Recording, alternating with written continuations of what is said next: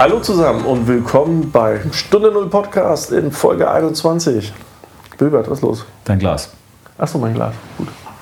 In Folge 21 und äh, Wil- Wilbert es gerade für uns alle betreibt, wir selbst optimieren uns heute. Also wir reden über Selbstoptimierung und Selbstmanagement und du optimierst jetzt gerade den Füllstand meines Glases. Und ich optimiere auch den Füllstand. Hat ihn gesagt die ganze Zeit, er will nichts trinken und trinkt trotzdem Genau. aus. Sehr gut. Ja, wieder, wie ihr hört, in alter Besetzung. Ähm, also keine Überraschung. Und jeder erzählt mal, so plaudert so ein bisschen aus dem Nähkästchen, wie er vielleicht sein Leben organisiert, beziehungsweise ein Arbeitsleben organisiert. Der Rest bleibt euch vorbehalten, was ihr da so organisiert. Ähm, und wie ihr euch und vielleicht eure Mitmenschen organisiert oder also euch organisieren lasst. Okay, wir trinken einen Centjährig von 2012. Das ist noch der von eben. macht ja nichts. jetzt aus. Also von der letzten Folge. Toskana. Ja, also damit man auch nicht den Eindruck bekommt, wir würden, Wir würden hier jedes- Folge ja. alles wegschießen, sondern wir sind da sehr wie sagt man, selbst optimiert. Wir, Ja, wir gehen auf, dein, auf den Februar zu, Wilbert. ja, das wird noch spannend. Dann darf ich wieder äh, nichts Ich mit. lesen, nicht mittrinken und ich werde dann Ich Wasser mache auch mit. vorlesen. Ich trinke dann. Genau. Ist Vielleicht. Marihuana jetzt eigentlich schon legal in Deutschland? Nee, Nee. so ganz. Doch, für Nee. medizinische Zwecke schon. Wir können uns ja alle mal eine Prescription geben lassen, dann können wir darüber ein bisschen Okay. philosophieren. Das, da können wir dann drüber reden. Wäre nicht mal Zeit, ne? Also, ich- ist- also nach so vielen Folgen, finde ich, sollte, sollte das doch, doch dafür reichen. Heute haben wir keinen Rotwein, sondern einen ähm, Ganja. mhm. Saftig grüne Knolle. So, gut, äh, dass wir das besprochen haben. Auch ein Thema der Selbstoptimierung. Definitiv. Nee, Ja, aber wir machen mal einen Frühstückspodcast und dann. äh, wie sehen denn so eure mal. täglichen? Habt ihr Routinen? Habt ihr so tägliche Routinen, wo ihr sagt, das brauche ich, um irgendwie klarzukommen? Brauchen ist der falsche willst, Begriff. willst du fortsetzen? Das hilft mir. Also es hilft mir sehr zum Beispiel, also für mich persönlich, ähm, dass ich mich relativ gut, ähm, äh, wie soll man das nennen, in einer gewissen Disziplin befinde und mich tatsächlich so alle zwei bis drei Tage äh, sportlich betätige, weil ich merke, dass mir das sehr gut tut. Auch wenn ich jedes Mal, bevor ich losmache, kotzen könnte, weil ich es scheiße finde. Aber danach bin ich immer sehr froh, es gemacht zu haben und merke auch, dass es mir für den Tag und auch für mein weiteres Was Leben. für ein Sport? Ich laufe äh, und mache so ein kleines Programm, so 50 Minuten alle zwei Tage. Und ja, schaut mich an. Achso, könnt ihr ja nicht. Hier schon. Nein, aber das ist, äh, das ist etwas, was mich schon. Äh, Ja, hast du sonst eine Routine, so, wo du morgens reinkommst und du machst erstmal, liest erstmal eine Zeitung oder Routinen, naja, Teechen trinken morgens irgendwie. Äh, sind das nicht auch Routinen irgendwie? Sich den, den Morgenkaffee, ist das nicht auch eine Routine? schläfst du aus? Ähm, also ich schlafe, ich habe festgestellt, dass ich mit sechs Stunden Schlaf auskomme. Ich glaube, man nennt das senile Bettflucht. Ich glaube, Naja, bevor ihr jetzt wieder einen rausknallt, Das das lernt man man, selber Kinder hat. ähm, und äh, äh, ja, das geht schon. Aber ich habe auch gerne mal, ich drehe mich auch gerne wieder um und mache nochmal zwei Stunden mehr. Das das. Also kommt immer drauf an, wo ich da gerade bin. Aber machst du das aus dem Gefühl heraus oder mit der Absicht zu optimieren oder ist das, Ich mache es mit der das Absicht, Gefühl? weil Also ich mir mal sagen, gesagt es tut dir habe, gut, das ist ja eine Form der Optimierung, aber Ja, ich habe mir mal gesagt, mir ist eigentlich scheißegal, wie alt ich werde, aber mir ist es nicht egal, wie ich alt werde. Und mit diesem, mit diesem kleinen Mantra machen sich solche Dinge dann etwas leichter, weil ich weiß, dass wenn, mir, wenn ich das leben möchte, dann muss ich etwas dafür tun. Und diese Art von körperlicher Betätigung hilft mir dabei, das weiß ich. Deshalb geht mein Schweinehund auch morgens irgendwie, kriegt dann auf die Fresse und hält dann das Maul, bis ich äh, fertig bin. Dann, und dann hat er eh nichts mehr zu sagen, weil dann bin ich Danach fertig. stellt er wieder. Also mh, das ist ja schon, das passt ja schon ins Thema ein bisschen rein. Also das hat ja was damit zu tun, dass ich ja vielleicht seltener mal zum Arzt gehen muss, seltener krank werde, logischerweise, weil wir alle ja wissen, dass äh, körperliche Betätigung auch sehr viel vorbeugendes, ähm, vorbeugende, was auch immer ausschüttet, Myozene oder wie sich das alles nennt. Ähm, also ja, das passt da schon ein bisschen hinein. Du, Olli? Ich? Ob ich eine Ja. Routine habe? Ja, ich habe ja seitdem ich Kinder habe, habe ich eine Routine. da muss ich nämlich morgens aufstehen, habe erstmal zwei Kinder auf mir rumhüpfen, was super ist. Ähm, und die müssen natürlich entsprechend vorbereitet werden. Und dann bringe ich dann äh, Kind 1, also das Ältere, in den Kindergarten. Und dann geht praktisch meine Arbeitsroutine los. Dann kommt nämlich, in der Regel haue ich mir dann irgendwas auf die Ohren. Meistens ist das ein Audiobook oder ein Podcast. Und dann gehe ich erstmal ganz entspannt oder fahre mit dem Zug oder wie auch immer. Manchmal gehe ich auch ins Büro. Das sind von mir aus so 40 Minuten zu Fuß habe ich irgendein spannendes Thema, ein spannendes Buch dann nehme ich mir die Zeit, wenn das Wetter stimmt, entspannt an der Alster lang, schöner Blick und du kommst halt total tiefenentspannt ins Büro. Oder ich fahre halt mit der Bahn, wenn es ein bisschen schneller gehen muss. Aber ich gönne mir dann auf jeden Fall immer noch mal einen Kaffee auf dem Weg und komme halt eigentlich ausgeglichen, entspannt im Büro an und dann kann ich halt meinen Tag so ein bisschen starten. Und dann ist meine Routine eigentlich, dass ich keine Routine habe, weil dann sieht mein Tag eigentlich immer so ein bisschen, meistens ist dann immer viele Termine zwischendurch und ich weiß es ja inzwischen wirklich zu wertschätzen, keine Termine zu haben. Früher fand ich das total super, weil ich, da warst du denn Arbeitnehmer am Anfang, so den ersten Job. Und da hat man natürlich erstmal keine Termine gehabt, da hast du Aufgaben gehabt. Du hast dann den ganzen Tag runtergearbeitet und dann irgendwann ein bisschen ins Management gekommen. Und dann hast du dauernd irgendwelche Meetings und Termine gehabt. Das fand ich erstmal am Anfang total super, auch den ganzen Tag nur quatschen. dann merkst du irgendwann, dass du eigentlich gar nichts mehr schaffst, weil du nur Termine hast, irgendwo vorsprechen musst und Meetings hast. Und dann fragst du eigentlich, okay, ich habe hier so viele Ideen, ich will ja noch was umsetzen. Und dann kannst du es irgendwie nicht mehr machen. Du, und inzwischen weiß ich das so zu wertschätzen, einfach mal einen ganzen Tag keine Termine zu haben. Ne? Hat Harald Juncken das nicht als die Definition des Glücks äh, mal äh, geäußert? Ein klein sitzen und keine genau, Termine. keine Termine und leicht einsitzen. Das war, das war der wichtigere Teil von ja, ist wie hier bei unserem Podcast. ja, eigentlich schon.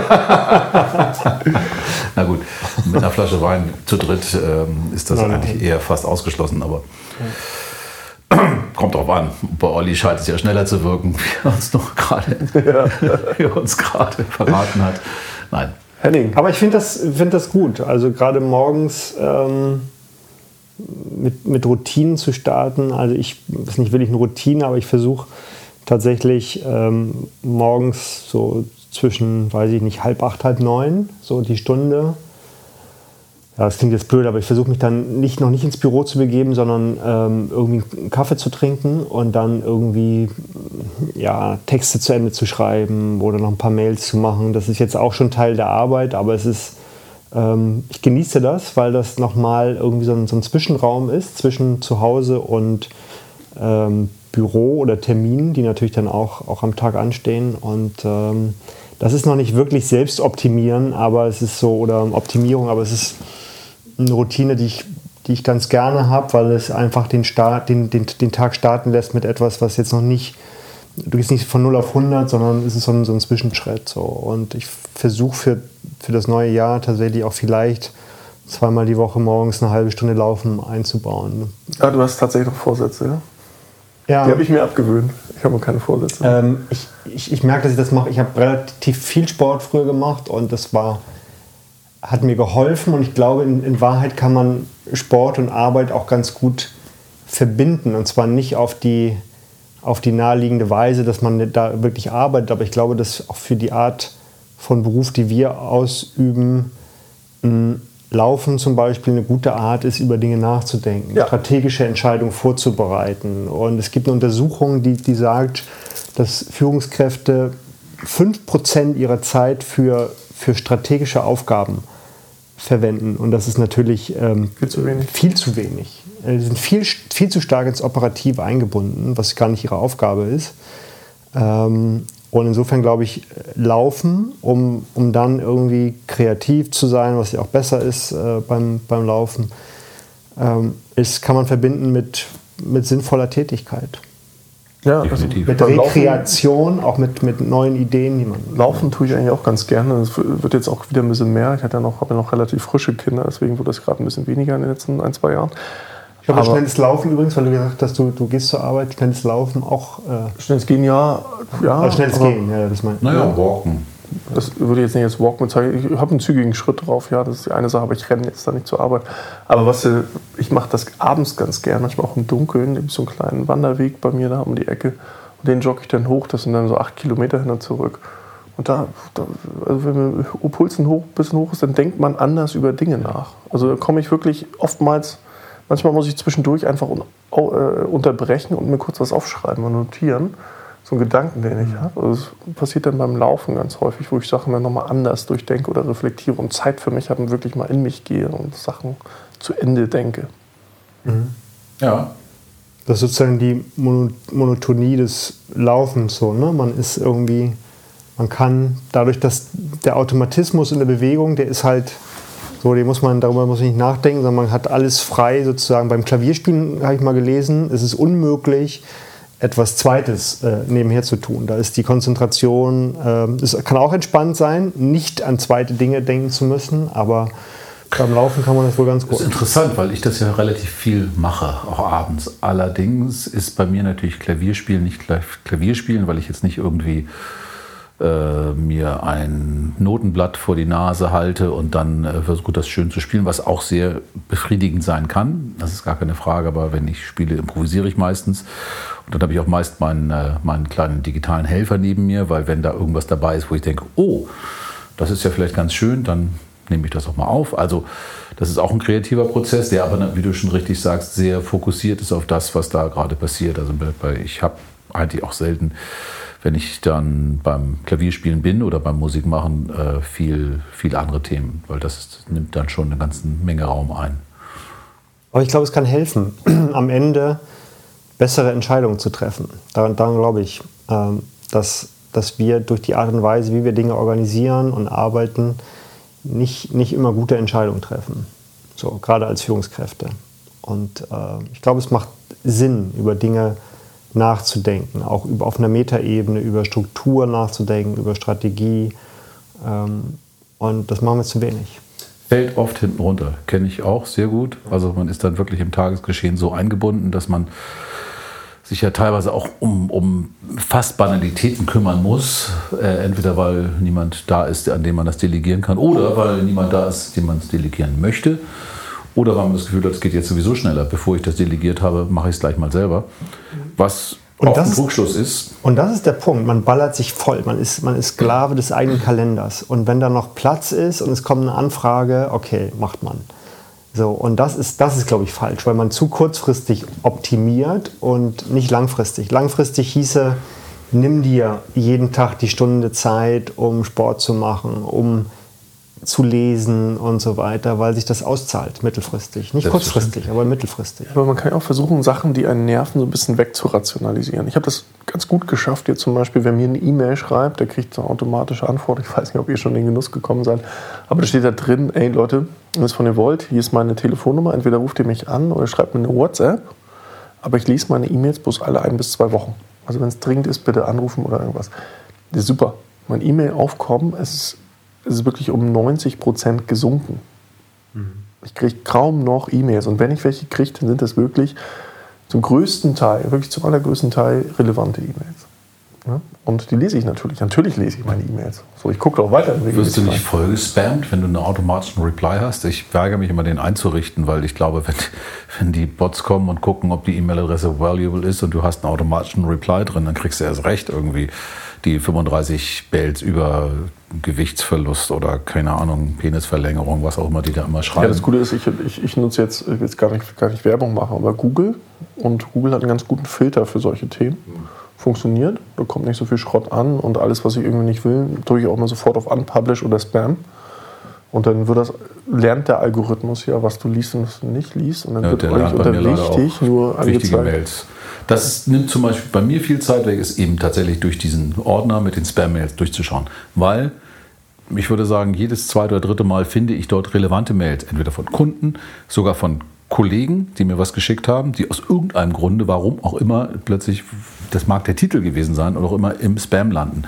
Die Zeit muss ich mir nehmen. Ich muss wirklich da teilweise, je nachdem, wie lange die Feiertage waren, jetzt, äh, wir sind ja nun kurz nach den langen Feiertagen, äh, da sind das ein paar hundert, wo ich dann einfach mal durch. Ich meine, das geht relativ schnell. Ich gucke mir das an, ne, dann aber nichtsdestotrotz, man muss es tun, weil sonst äh, sehe ich die Sachen nicht und das kommt dann manchmal ganz schräg an, weil ja, ich habe keinen automatischen. Ich hatte in den Hochzeiten 130 Mails am Tag. Ja, komme ich locker drauf. So ohne Spam. Ach so, gut, bei mir ist es inklusive Spam. So, also 130 Mails, die in irgendeiner Form mit Sachen äh, verbunden waren, ob das automatische Sachen hier bei 12 Minutes Me waren oder wie auch immer, die, die irgendwie im, im breiteren Interessenfokus bei mir sind.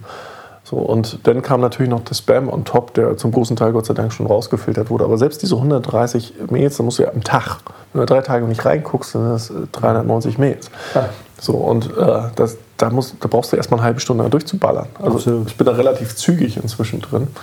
Aber ich bin so dankbar, dass das so viel weniger geworden ist. Und ich will jetzt gar nicht sagen, dass WhatsApp die Lösung ist, definitiv nicht. Aber es hilft einfach, weil die Leute sich viel kürzer halten oder einfach eine kurze Sprachnachricht äh, rein, reinhauen, wenn sie einen nicht erreichen.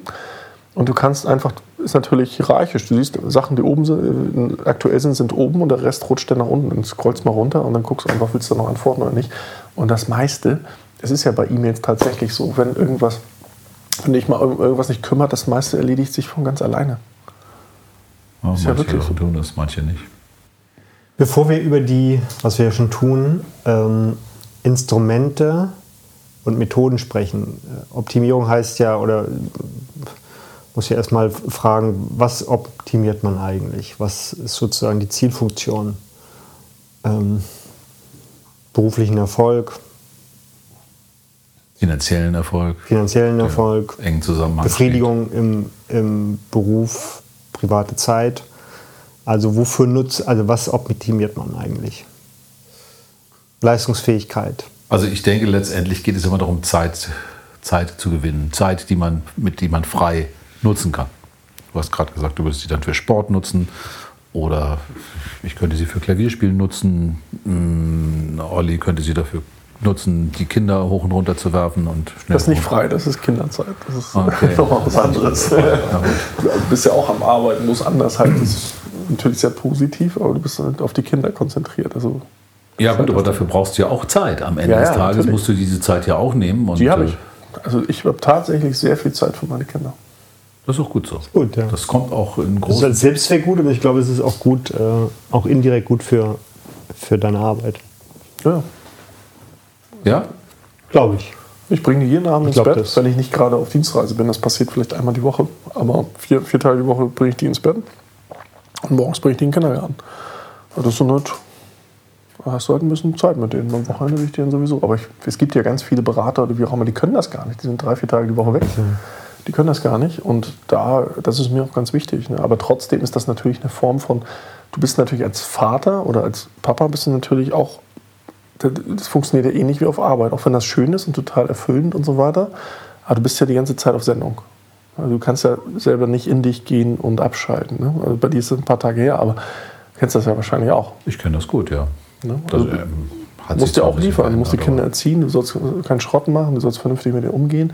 Du musst halt auch mit denen irgendwas spielen, wo du vielleicht in dem Moment keinen Bock drauf hast, aber das machst du dann halt. Ne? So, und das ist halt auch eine Form, sag ich mal, von geistiger Arbeit irgendwo. Die ich gar nicht Arbeit nennen möchte, wirklich, aber es, am Ende des Tages, wenn du es wirklich runterbrichst auf was, was im Hirn funktioniert, wird das wahrscheinlich sehr ähnlich aussehen, als wenn du praktisch mit Kollegen interagierst. Mhm. Aber ich fand das interessant, Henning, was du sagtest, weil die Frage stellt sich ja, wofür machen wir das? Also was ist das Ziel dieser Selbstoptimierung. Du hast ja gerade gesagt, es ist beruflich, es ist privat, es ist Zeit, es ist Zeit für die Kinder. Was, was, was fällt darunter? Wann optimiere ich mich selber? Ich meine, ich hätte jetzt noch anzubieten als Themen zum Beispiel Lernen, finde ich ganz spannend. Ich hatte jetzt einige Sachen, ähm, auch mal mit einem Coach irgendwas zu machen, was ich bisher nie getan habe, wenn er denn, ne, wir hatten das Thema Coach ja schon, wenn es denn jemand ist, der auch wirklich was zu erzählen hat. Oder ähm, neulich war ich beim Gedächtnistraining, wahnsinnig spannend, wenn man das mal irgendwie durchzieht, dann kann man eine ganze mhm. Menge Dinge plötzlich äh, machen und das fand ich auch ganz spannend. Es fällt aber natürlich nicht im täglichen Leben so an, dass das Zeit, die muss ich mir nehmen. Oder eine gibt Sprache lernen. Ja, gibt ja so eine Bewegung, irgendwie Hack Your Life, was heißt Bewegung, aber diesen Begriff Hack Your Life, das ist ja irgendwie schon irgendwie auch, auch interessant, mal bewusst aus, aus Routinen auszubrechen. Routinen haben ja auch eine, dahinter steckt ja auch eine Ökonomie, also ja. das ist ja auch, äh, oder eine Ökonomik. Ähm, ich halte die für sehr wichtig. Äh, absolut, aber es ist auch wichtig, diese mal, mal zu hinterfragen ne? und mal zu durchbrechen, weil man natürlich vieles, also ich habe neulich mal darüber, darüber nachgedacht, wie viel von dem hättest du dir eigentlich sparen können, so mal wochenweise, was du getan hast. Das ist natürlich ein unfairer Vergleich, weil ex post ist natürlich, ähm, kannst du immer sagen, das war jetzt nicht nötig und daraus ist nichts, das war langweilig und so weiter. Oder andersrum, ex post Rationalisierung, ähm, ne? Ja, oder so. Äh, gibt es natürlich auch. Ähm, ex ante weißt du natürlich nicht, äh, agierst du immer unter Unsicherheit und weißt nicht, was, was kommt raus und so weiter. Ne? Da macht man immer zu viel natürlich, das ist klar. Aber wie viel zu viel macht man? Und äh, das ist manchmal schon ineffizient, wenn man denkt so, oh, hier, das hätte man sich sparen können. Warum hast du da nicht an dich selbst gedacht? Warum hast du deine kostbare Zeit ähm, weggegeben? Ja, aber das ist ja, das ist ja ein ganz entscheidender Punkt. Und da kommen wir der Antwort auf diese Frage, die du gestellt hast, auch schon näher. Letztendlich geht es ja dann wahrscheinlich darum, dass man genau diesen Punkt sagt, dass man sagt, ich tue Dinge für mich. Zwar nur für mich, die ich gerne machen möchte. Also Bucketlist, ich sage immer, Bucketlist ist scheiße, auf Deutsch gesagt, weil schmeißt alles in so einen Bucket, aber machst nie was damit. Also es gibt ja Leute, die haben ganz, ganz viele Dinge auf der Bucketlist. Henning, du hast ja auch ein paar auf der Bucketlist, wie man so schön sagt. Das bleibt dann oft auch dabei. Das wäre vielleicht auch mal ganz zu sagen, ich will keine Bucketlist, ich will die Dinge tun. Mhm. Ich möchte vielleicht bestimmte Reisen machen, ich möchte bestimmte Erlebnisse haben, ich möchte äh, bestimmte Dinge lernen. Ja, aber mhm. ich meine, wenn ich jetzt reflektiere, was, was man sich hätte alles sparen können. Also ganz ehrlich, äh, Bildungssystem habe ich ganz viele Fragezeichen dran. Also ich war hier und da auch, nennen wir es mal Opfer des Bildungssystems, wie gesagt, wegen Latein. Ich hatte wirklich nur eine, ich hatte echt eine 4 Minus in Latein. Und deswegen musste ich Mit äh, Klassenlehrer wollte gerne, dass ich äh, dann sitzen bleibe. Also da war Klassenlehrer, ich hatte einen 4 in Englisch damals. Also inzwischen spreche ich, glaube ich, recht gut Englisch. Ähm, Hast du Russisch gelernt, oder? Nee. Ach nee. Ich habe äh, Englisch, Französisch war, war, ich auch mal recht gut und äh, äh, Latein und Altgriechisch habe ich gelernt. Wieder so ein Vorurteil. Ich war halt auf so einem altdeutschen Gymnasium und mein Klassenlehrer war mein Lateinlehrer. Und eigentlich, wie gesagt, äh, war so eine, so eine, so eine, so eine, ganz so eine Grenzentscheidung, aber die haben gesagt, nee, wiederhol mal oder geh weg. Also geh von der Schule. Ich habe hab mich für Zweiteres entschieden. Ich bin sehr groß. Ist halt schon blöd, wenn du in der siebten Klasse nochmal zurückgehst und bist halt nochmal einen Kopf größer oder eh schon einen Kopf größer bist. So, und äh, deswegen war in der siebten Klasse schon zwei Meter plus. Ne? Also ich war riesig. Ich war 13, zwei Meter drei, das weiß ich noch genau. So, und äh, deswegen war das einfach scheiße und keine Option. Bin ich halt zur Realschule runter. Aber wegen Latein. Ich war äh, Mathematik, Physik war ich immer irgendwie eins oder zwei oder sowas. War, lief immer super.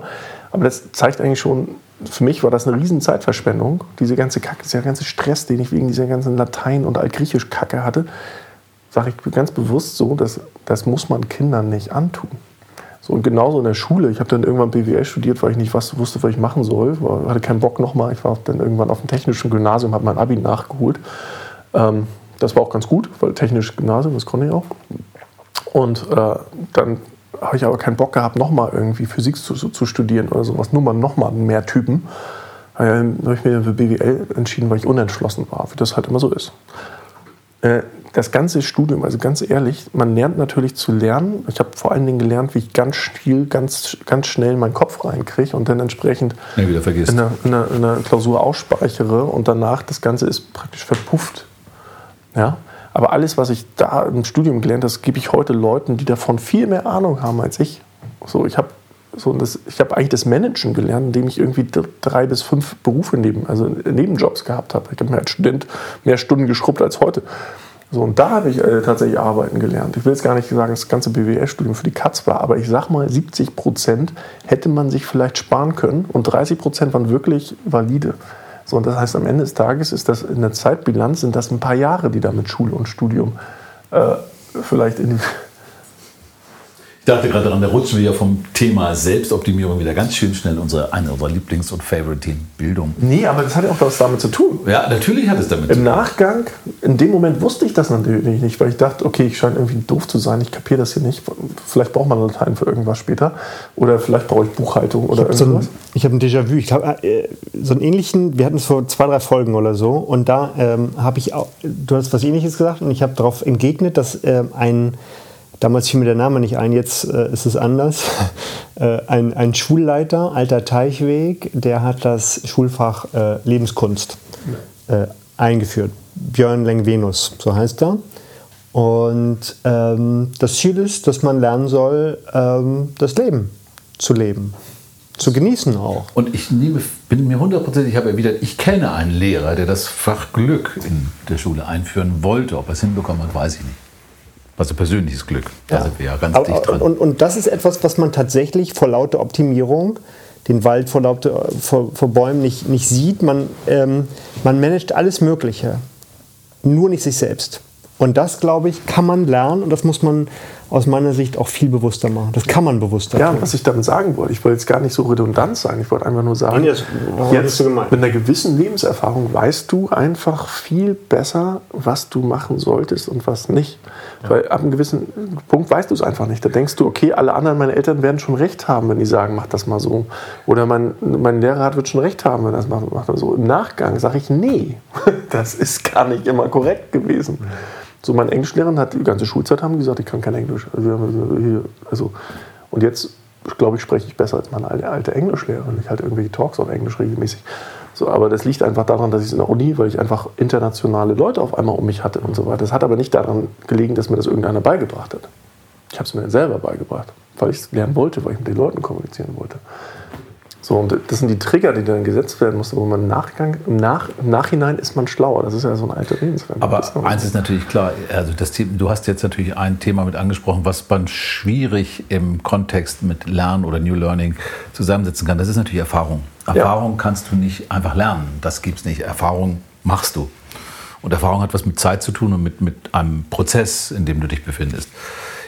Obwohl natürlich viele Wege zum Lernen heutzutage, also New Learning ist für mich so ein Thema, was ich auch ganz, ganz spannend finde, zumal wir das im Thema unseres digitalen äh, Augmented Reality, wie du Sachen, wie du Inhalte präsentieren kannst heutzutage, wie du die auch zugänglich machen kannst, wie du sie auch ohne, dass ein Lehrer vor dir steht und dir Frontalunterricht irgendwie, sagt, du lernst jetzt das, ist das und das, wie du plötzlich über Immersive und also über, über Erleben ganz andere Eindrücke bekommst und auch ganz andere Lust bekommst, bestimmte Dinge zu verstehen, Zusammenhänge. Ne? Das ist ja, ein, das ist ja ein heutzutage, glaube ich, schon ein Thema, mit dem man äh, auch in der Bildungspolitik eine ganze Menge Dinge neu betrachten könnte. Trotzdem glaube ich, dass wir nicht so sehr in Defiziten denken. Und ich glaube, dass wir äh, eine ganze Menge Defizite anhäufen.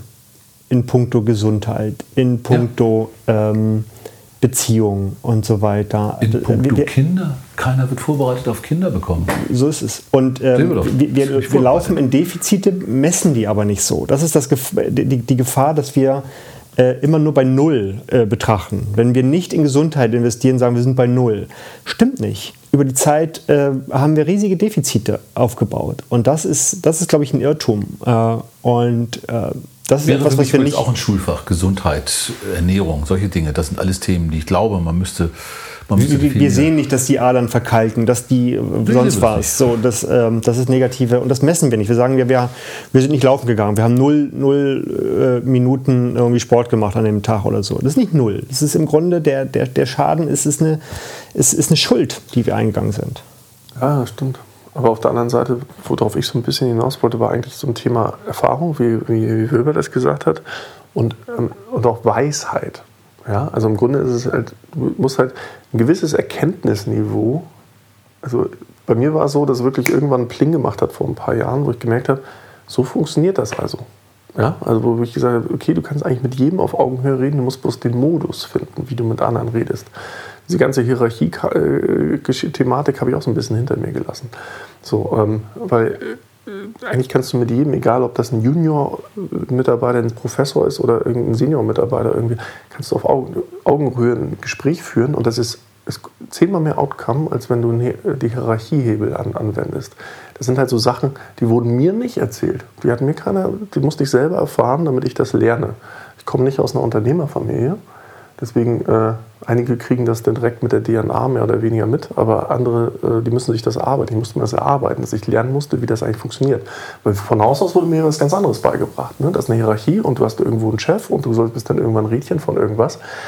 Ähm, das, Frag nicht, stell keine Fragen, mach einfach, was man dir sagt. Das ist ja auch eine, ähm, Ja, ja. äh, in unserer, auch in unserer Geschichte etwas belastete äh, Einstellung. Ne? Aber sie ist nach wie vor, sie wird nach wie vor ja auch gelebt.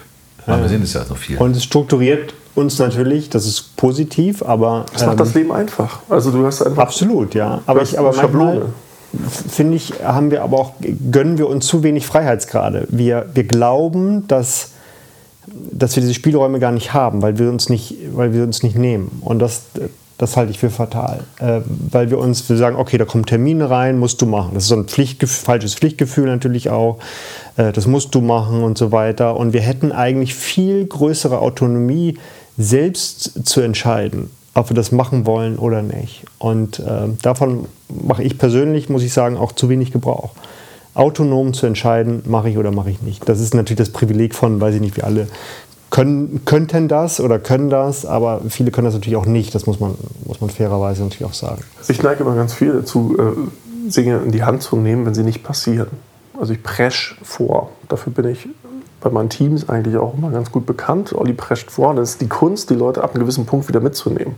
Also du Fakt, schaffst halt Fakten und dann musst du die Leute wieder einfangen.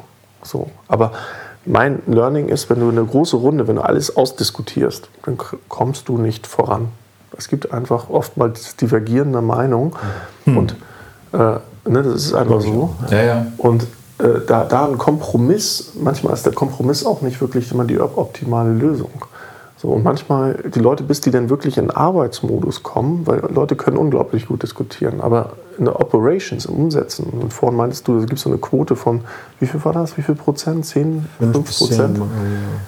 Dass Leute, die strategisch überhaupt begabt sind, die das Potenzial haben, strategisch zu denken, die tendieren vielleicht dann auch vorzupreschen, um Fakten zu schaffen, damit die anderen dann damit arbeiten, weil die anderen diese Initialleistung, dieser Initial, also dieses Initialsystem aufzusetzen, das vielleicht gar nicht in der Lage sind, weil die sonst einfach im Detail verlieren. Ja, absolut. Na gut, Absolut. aber das ist ja auch, das ist ja durchaus auch etwas, was, äh, was mit Eigeninitiative und damit auch mit der Optimierung seiner seiner mh, hm, Verhaltensweise zu tun hat, wenn man sagt, okay, ich, ich bin jetzt mal, ich, ich mache das jetzt mal, ich nehme es mal in die Hand und presche vor, weil ich weiß, aus Erfahrung dann auch, irgendwann aus Erfahrung, das hat mir ja keiner erklärt, dass ich dann ähm, die Chance habe, dass Dinge schneller passieren und dass ich Leute vielleicht auch wieder auf dem Weg mitnehmen kann an der Stelle. Und sonst wäre ja die Motivation, das zu tun, Quatsch, weil wenn du vorpresst und vorprescht und was machst und es bleibt liegen und du musst es dann zu Ende machen, würdest ja. du das nicht mehr tun. Und das Ding ist, wenn du dir selber die Zielsetzung setzt, äh, die Leute ab einem gewissen Punkt wieder einzufangen, dann kann das, die, kann natürlich die Kritik auch äh, sein, dass es scheiße ist, machen wir so nicht. So andernfalls bist du ein Diktator und sagst, wir machen das jetzt so, wir finden Scheiße ist egal, ihr macht das jetzt so. Oder du fragst die Leute, ich habe mir jetzt mal vorgearbeitet, ich glaube, dass das in unserem allen Interesse so ist. Wenn das nicht so sein sollte, bitte lasst es mich wissen. Fühlen sich die Leute in der Regel abgeholt und im Grunde ist das ja auch ernst gemeint. Mhm. Und das ist dann wieder, sagen wir, der wohlwollende Diktator prescht vor und dann wird die Demokratie nachgezogen. Ne? Das ist ja eigentlich so ein System, wie ich so ein bisschen denke und funktioniere. So der wohlwollende Diktator. Ja, ist, ist ja einfach so. Wenn du, wenn du dir wirklich herausnimmst, und das tue ich halt manchmal, weil ich einfach so bin, wenn ich einfach, ich bin halt kein Mensch, ich kann nicht ewig lang diskutieren. Ich bin dann nebenbei am Basteln und dann, okay, was haltet ihr denn davon? Ne? Schon mal Fakten geschaffen. Und meistens versuchst du ja im Interesse aller zu handeln. Natürlich gibt es immer den einen oder anderen, der eine andere Meinung Aber du hast gerade was Wesentliches, Interesse aller zu handeln. Ich habe in meinem Leben ähm, unter anderem einen Verband gegründet ähm, und das hat dann auch dazu geführt, dass ich viel quasi politisch arbeiten musste, weil so ein Verband eben vor allen Dingen erstmal darum geht, die Interessen zu, abzuwägen und alle gemeinsam zu ziehen. Und irgendwann mal, ich erinnere das noch sehr gut, es gab also immer natürlich irgendwie Sitzungen, es ging immer ewig und es wurde eben wahnsinnig viel diskutiert. Und irgendwann sagte mal, ich glaube, es war ein spanischer Kollege, sagte, You wanna talk or you wanna do?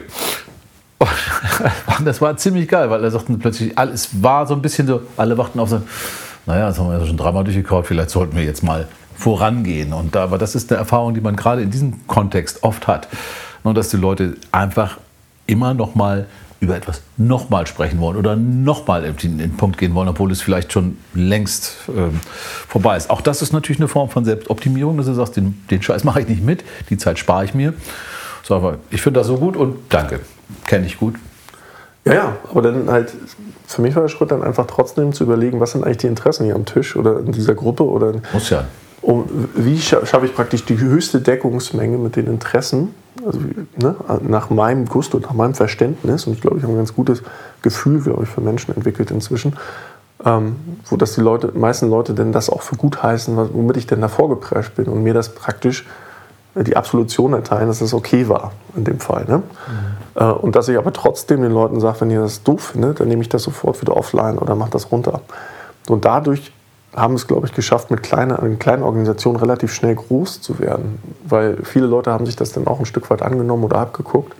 Äh, andere waren vielleicht auch schon so egal, aber das war für mich ein Learning, wo ich einfach gelernt habe, da kannst du in kleineren Organisationen PS auf die Straße kriegen. Das kriegst du in großen Organisationen der Form nicht hin, weil du gar nicht, du, du darfst das dann gar nicht. Also ich, Gott sei Dank äh, bin ich in kleineren Organisationen unterwegs, wo es hierarchisch äh, gut geregelt ist und, äh, und kann man mal eine scharfe Kurve wieder drehen, weil wir ja Organisationen sind ja auch gleich Unternehmen. Die Größe der Unternehmen haben wir ja auch schon festgestellt, dass so schwerfälliger sind sie, weil eben, wie du gerade sagst, bestimmte Eigeninitiative aufgrund der Organisation gar nicht gewünscht ist, weil sie das Trieb, das Geräderwerk vielleicht blockieren. Du hast ganz einfach die Befugnisse nicht. Du hast auch nicht die Möglichkeit, einfach irgendein Tool zu nutzen, das das Internet hergibt, weil es dann irgendwelche Compliance-Regeln gibt oder irgendwelche Internetzugriffsregeln, wo du erstmal irgendjemand fragen musst, ob du das machen darfst. Also es, die Leute werden ja beschnitten. Also die kriegen ja einen ganz klaren Funktionsumfang in größeren Organisationen. Ein Rädchen hat in einem gewissen Bereich zu funktionieren.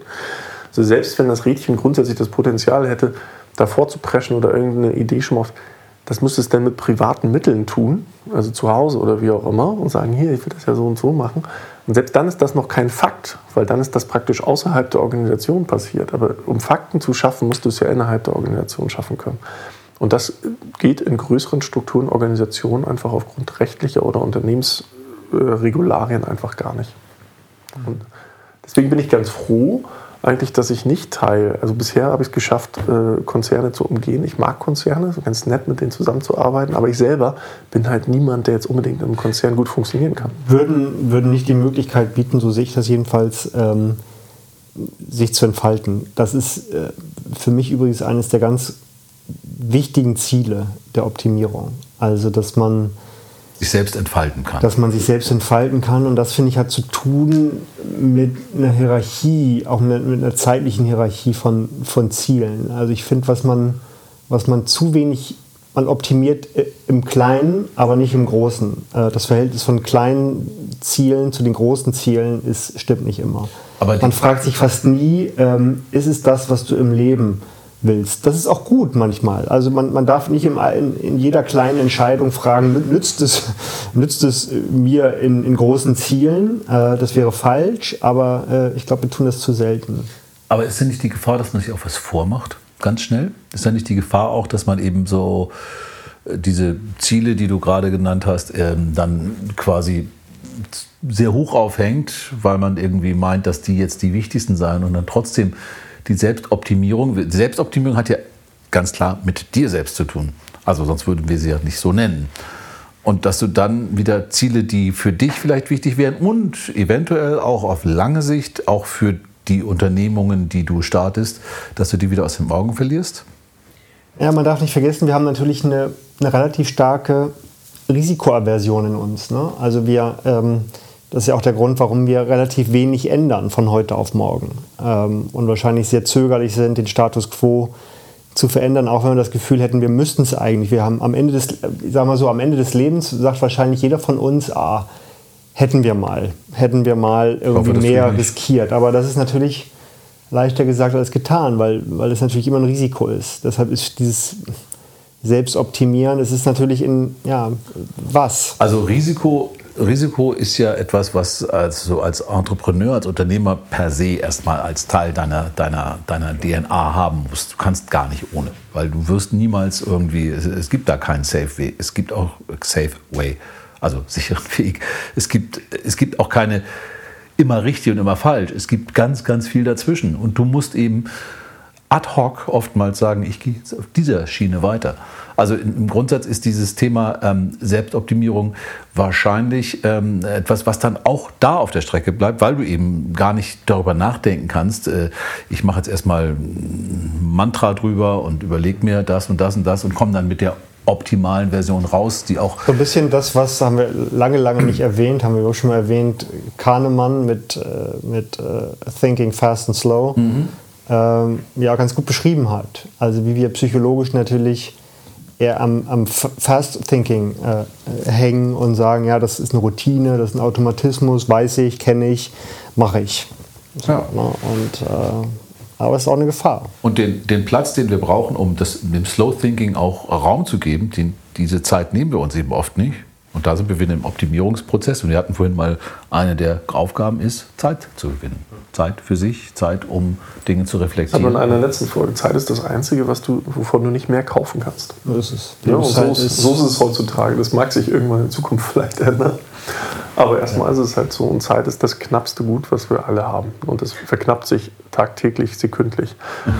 Und, äh, Geht vor allen Dingen ständig vorbei.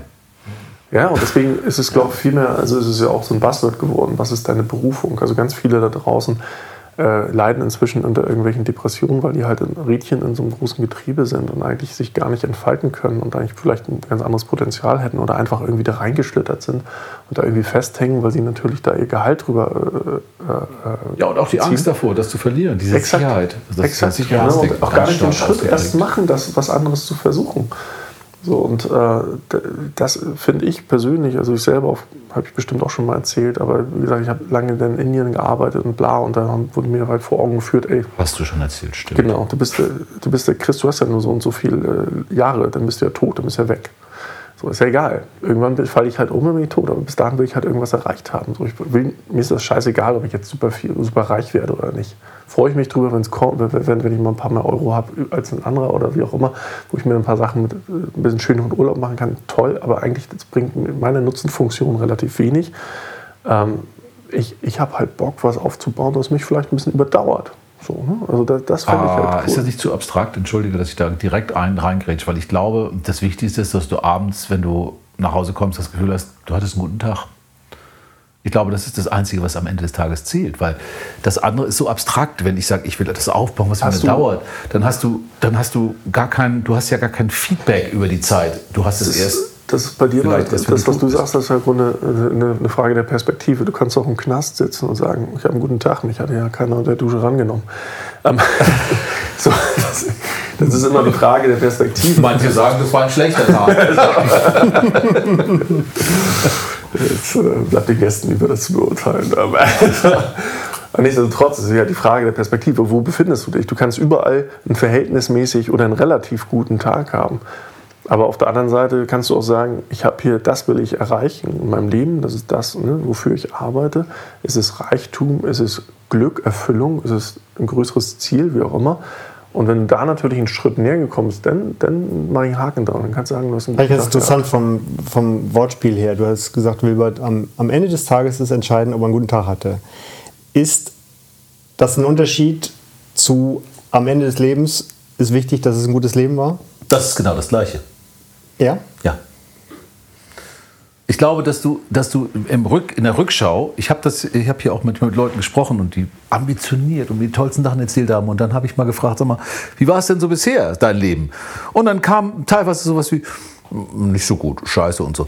Und dann dachte ich, das wird's auch, das wird sich dann auch nicht mehr ändern am Nee, Ende des das stimmt. Tages. Weil wenn du eben nicht lernst, diese, diesen Fortschritt für dich auch positiv aufzunehmen und zu genießen und zu sagen, hey, das war geil, dann ist die Motivation für den nächsten Tag definitiv nicht so hoch wie. Und, und deshalb gehört das für mich zusammen. Am Ende des Lebens zurückblicken und sagen, ich yeah, guten Punkt. I ich einen had, guten I Punkt. had a blast. Optimieren und Erwartung. Darüber haben wir noch nicht gesprochen. Die, die Leute sind ja voller Erwartungen. Die können ja, die sind so hoch, dass sie nur enttäuscht werden können. Und das Ja. ist natürlich, man man redet ja auch von Überoptimierung. Das gibt es, glaube ich, tatsächlich, dieses Phänomen.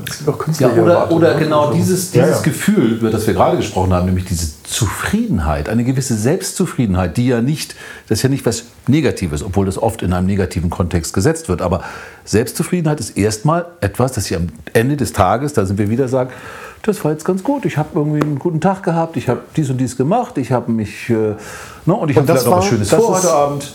Das hat ja Seneca, äh, finde ich, ganz gut beschrieben. Ähm, lerne zu akzeptieren, dass du das nicht, gewisse Dinge nicht, äh, der, der größte Reichtum besteht darin, zu akzeptieren, dass du das nicht, ähm, dass du Reichtum nicht erzwingen kannst, sondern akzeptier es so. Und, ähm, und das ist, finde ich, Wobei das lässt jetzt nochmal die, die Definition des Begriffs Reichtum, lässt es nochmal offen, weil sein, das, sein, sein inneres Reichtum. Das meine ich, das, muss, das ist ja ganz wichtig, weil Reichtum hat ja nichts mit dem materiellen, in dem Nein, Moment, nein. in dem materiellen Reichtum zu tun, sondern es ist die Haltung, in der du Haltung. dein Leben äh, siehst. Und ich finde das wahnsinnig spannend, wenn wir zum Thema Selbstoptimierung, ähm, was zeigst du denn da? Fünf. Ah, Selbstoptimierung, dann auch nochmal die Frage stellen, ähm, was heißt denn das eigentlich? Äh, optimiere ich nur Äußerlichkeiten, also nach dem Motto, ich will besser sprechen können, damit ich mehr Erfolg habe, also sozusagen so Kausalketten baue. Ich will das denn, damit das, das, das, das.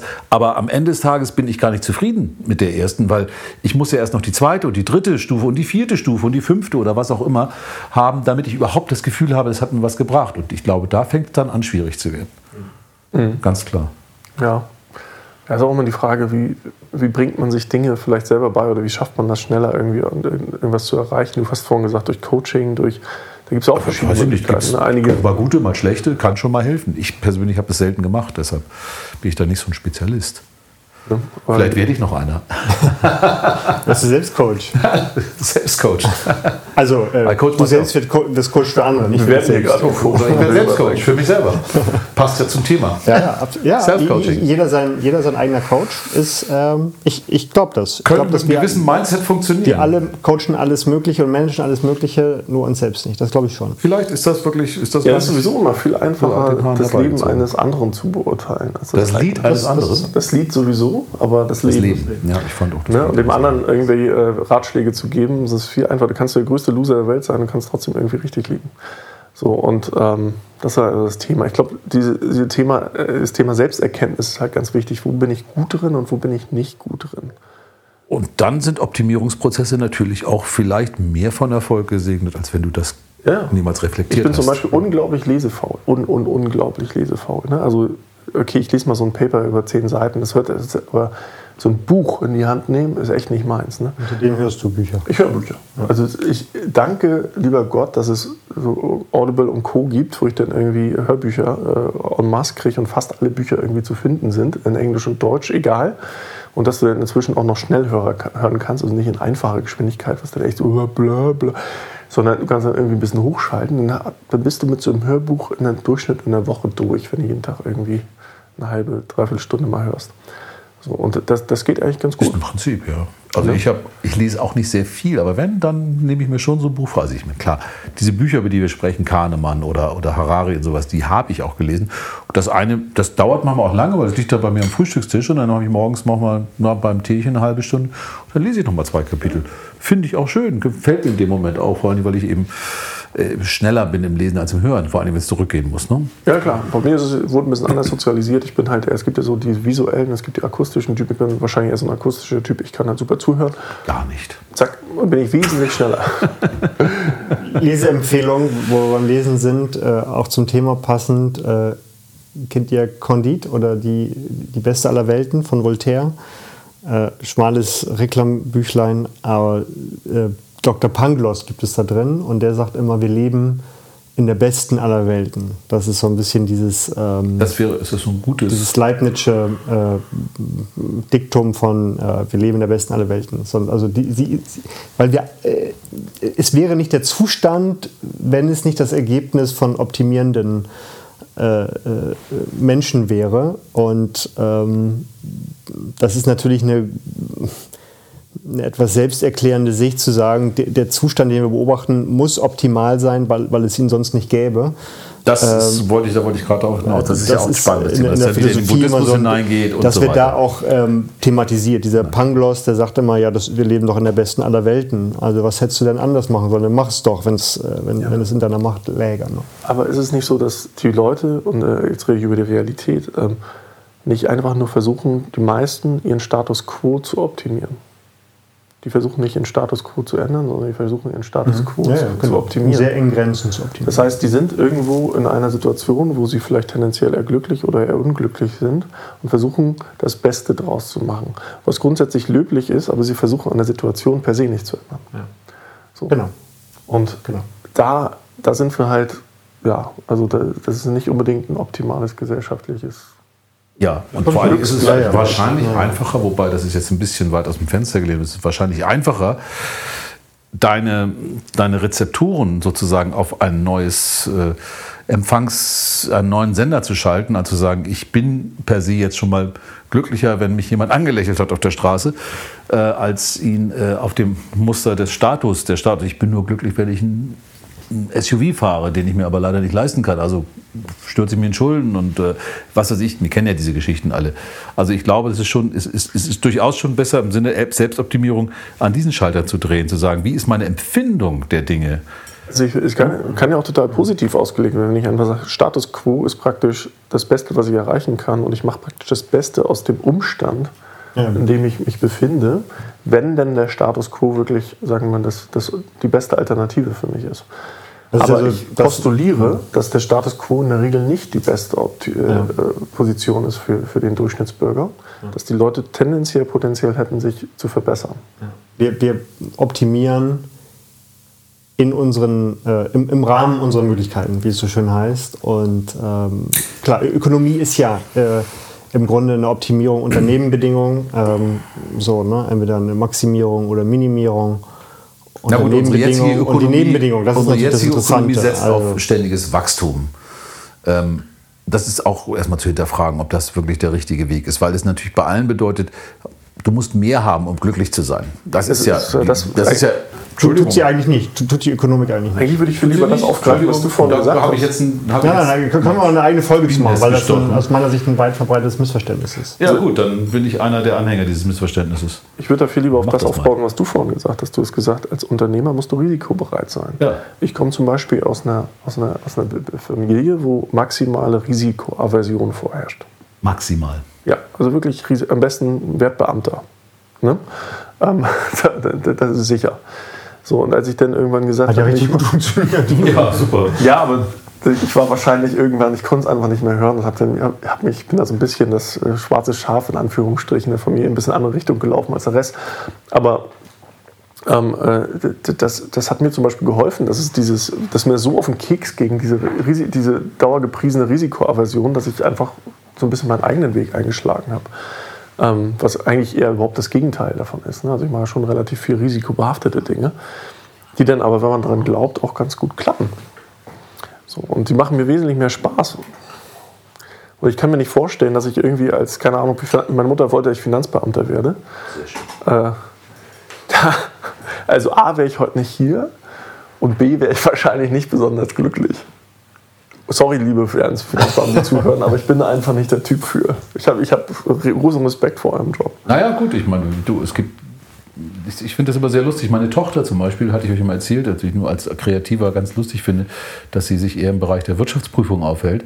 Aber es, das macht ihr Freude. Es macht ihr Freude, die Dinge ja. in Order zu bekommen irgendwie. Ne? Und das finde ich ganz toll. Ich bin da auch, so. bin ich vollkommen, ja. deshalb, also ob Finanzbeamter oder eben äh, Buchhalter, was immer, ich, ich finde, das kann man sehr wertfrei betrachten. Wichtig ist ja, dass die Leute. Das ist das Schöne. Ja, und wichtig ist ja, dass die Leute am Abend des Tages sagen, es war ein guter Tag. Es hat mir Spaß gemacht. Ich habe das sauber, schön in Form Gott sei gebracht. Dank, Wunderbar. Gott sei Dank machen uns unterschiedliche Dinge glücklich. Das Man stelle sich eine Welt vor, in, in der wir, in, in, der nur das, ja. nur das eine Menschen glücklich machen könnte, ein Hauen und Stechen. Zum Glück machen uns unterschiedliche Dinge glücklich. Ja, ja manchmal ist es aber auch schön, wenn einem die gleichen äh, Dinge glücklich machen. Das ist wahr, ja. Dann weniger kann man sie Zucker, gemeinsam genießen. Weniger Plastik, weniger SUVs.